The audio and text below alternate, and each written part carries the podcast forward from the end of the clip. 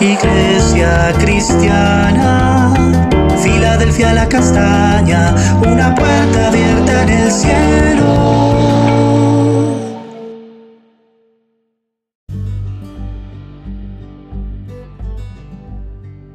Buen día familia Filadelfia la castaña, Dios te bendiga.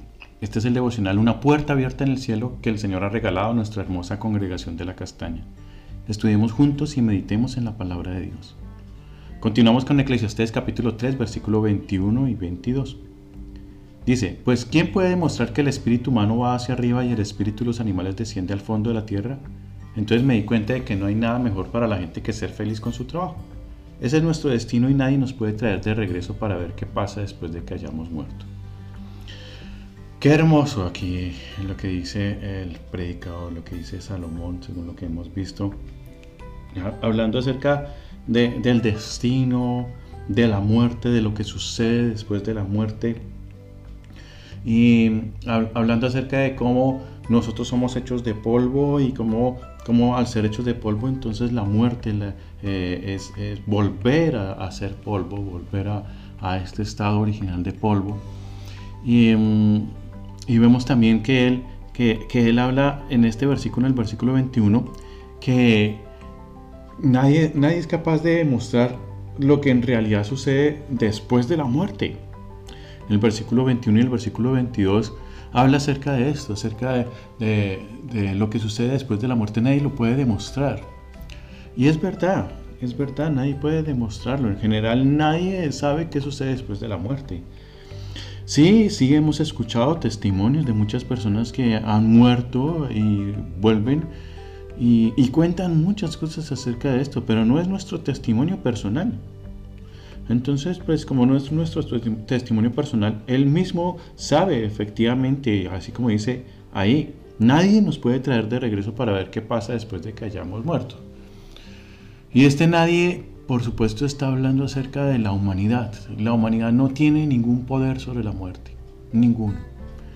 No hay poder sobre la muerte en la humanidad. No hay ninguna persona que tenga poder sobre la muerte. Nadie, nadie de forma humana, nadie puede inclusive experimentar para saber qué sucede después de la muerte.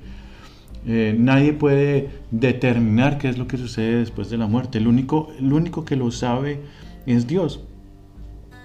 Y si Él está hablando de eso, eh, viene hablando en el capítulo 1 y en el capítulo 2 acerca de lo vano que es todo lo que tenemos, todas las cosas que nos rodean, todo, todo es vanidad, es como el viento, es como soplar, como, como el viento que sopla y, desaparecen las cosas, o sea, uno ni siquiera sabe de dónde viene, para dónde va, uno, uno acerca del viento no sabe nada, y, en esta vanidad de la vida, en esto que es vano de la vida, Él reflexiona acerca de todo lo que ha hecho, de todo lo que ha tenido, acerca, inclusive en este capítulo 3, acerca del tiempo, que hay un tiempo para cada cosa. Y en esta reflexión, Él dice, Él, él habla acerca de la vida y de la muerte.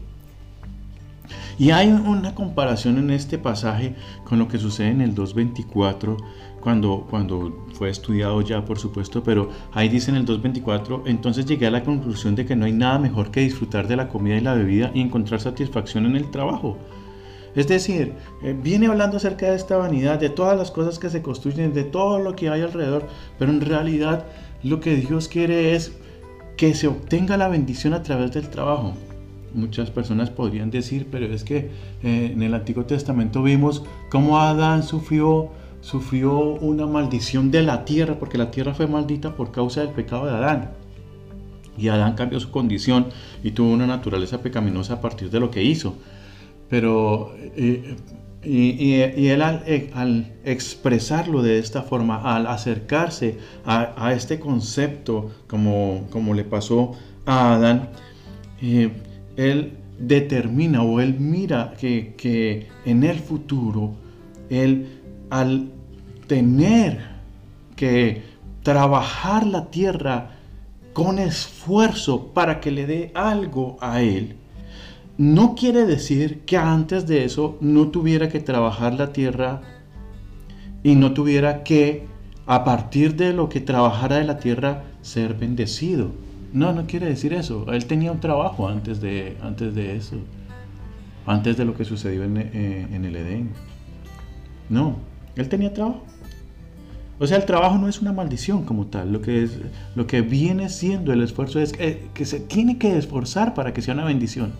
Pero después de que se vea el esfuerzo, tú te sientas a la mesa y, y participas de lo que tú eh, estás esforzándote cada día para obtener esa bendición, ese esfuerzo. Y en eso es que está la bendición del trabajo. Hay una bendición en el trabajo que Dios procuró para Adán. Para Adán. Y nosotros entonces, al, al, trabajar, al hacer el esfuerzo, nosotros vemos entonces a Dios bendecirnos a nosotros a través del trabajo. El asunto es que nosotros no agradecemos ese trabajo, no agradecemos que Dios nos da para comer cada día y no lo disfrutamos con felicidad. No encontramos satisfacción ni siquiera en el trabajo, en, lo que nos da, nos da alimento, nos da un lugar para vivir. Porque es que finalmente todo proviene de Dios, todo proviene de Dios. Y nosotros no podemos disfrutar nada separados de Él como veíamos en el capítulo 2. Ahora bien, si esto es así, entonces aquí en el capítulo 3, el énfasis que está dando es que si nosotros no sabemos qué es lo que sucede después de la muerte, nosotros entonces confiamos totalmente en Dios, en que nos dio un trabajo para disfrutar de Él, y que ese es nuestro destino, porque no hay nada, nada nos puede mostrar qué es lo que sucede después de la muerte. Ahora bien, cuando nuestra palabra, la palabra de Dios, eh, que, que es tan hermosa para nosotros. Nosotros la leemos y confiamos en ella, descubrimos que después de la muerte nosotros obtenemos vida eterna.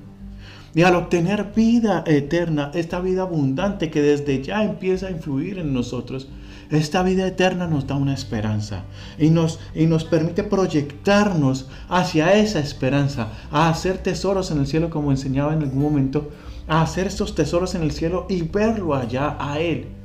Decía Marcos Vidal en alguna canción, que es hermoso el momento, que quiero, quiero estar en ese momento en que puedo ver a mi Cristo cara a cara y disfrutar de su presencia. Y en esto sí debo pensar. Debo pensar en el futuro, debo pensar en la esperanza futura y dejar todo el peso, dejar todo el pecado que me asedia, dejar todas las cosas que me impiden verlo a Él.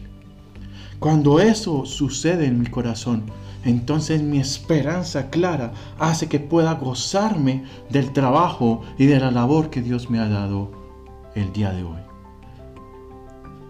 Señor, te agradezco, mi Dios por la esperanza futura y por darme un trabajo, por darme una labor, Señor, y por darle labor a cada uno de mis hermanos y mis hermanas. Y porque en ti, Señor, podemos descansar, porque sabemos, Señor, que tú nos acompañas cada día. Hoy te agradecemos, Señor, tu bondad, tu misericordia, y te pedimos en el nombre de Jesús que fluyas en nuestro espíritu, dándonos, Señor, este testimonio de que somos tus hijos y que tenemos la esperanza de gloria en nosotros, tal como la tenían los apóstoles, como la tenían los profetas en el Antiguo Testamento, sabiendo, conociendo de antemano, Señor, que tú eres el Rey, poderoso en batalla y Dios de los ejércitos. Amén y amén. Mi amado, recuerda, el Señor está haciendo grandes cosas con nosotros y Filadelfia la Castaña es una puerta abierta en el cielo. Un abrazo muy grande.